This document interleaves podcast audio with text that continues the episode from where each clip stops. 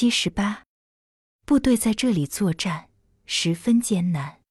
这地区群众的生活很苦，粮食和棉花都很缺少。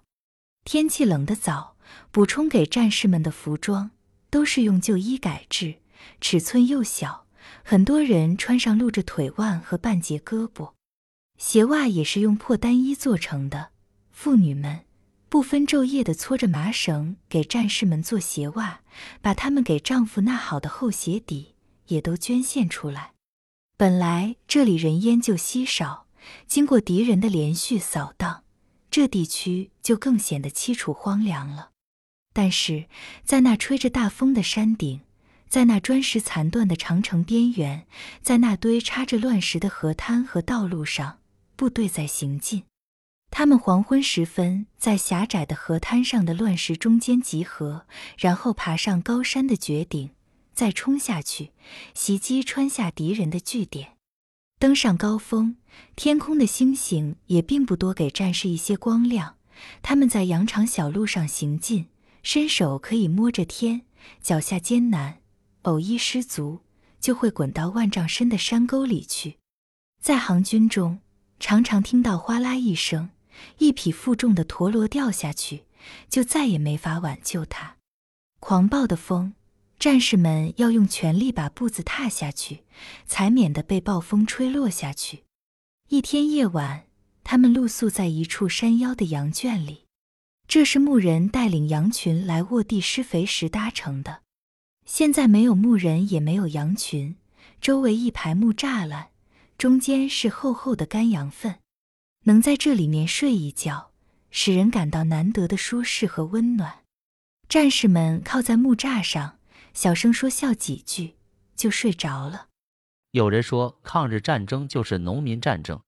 老温睡前和芒种说：“我完全相信这句话。除去行军打仗，我们的一切都还是一个贫苦的农民。这句话也表明，我们和农民是血肉相连的关系。”芒种说：“我们的衣食住行都离不开农民。进了深山，我们也是。”睡在他们辛苦搭成的羊圈里，整夜一阵冷风，一阵骤雨，沉睡的战士连身也不翻。谁能知道他们现在正做着什么甜蜜的梦？有人在梦里发出了轻微的笑声。芒种同一个战士在附近的山头上担任前半夜的岗哨，北风呼啸着吹卷他身上那件全连人轮流穿用的棉大衣。远处山坡上奔跑着嚎叫的狼群，在这样的时候，他的头脑很清楚，心境很安静。他直直地站在那里，他守卫着荒山，就像以前在冀中守卫着乡土一样。已经沉睡的弟兄们占有了他全部的感情。参军已经有两年的时光，每个冬季都在紧张的战斗里度过。两年来，他已经有显著的进步和变化。他现在能够用整个的心拥抱这距离他出生地方很远而又荒凉的山区，因此掩盖住狂暴的风声。他听到了山野和村庄发出的每一个轻微的声响，包括野兔的追逐声、羊羔落地的啼叫声、母亲们拍抚小孩的呀呀声、青年夫妻醒来时充满情意的谈话。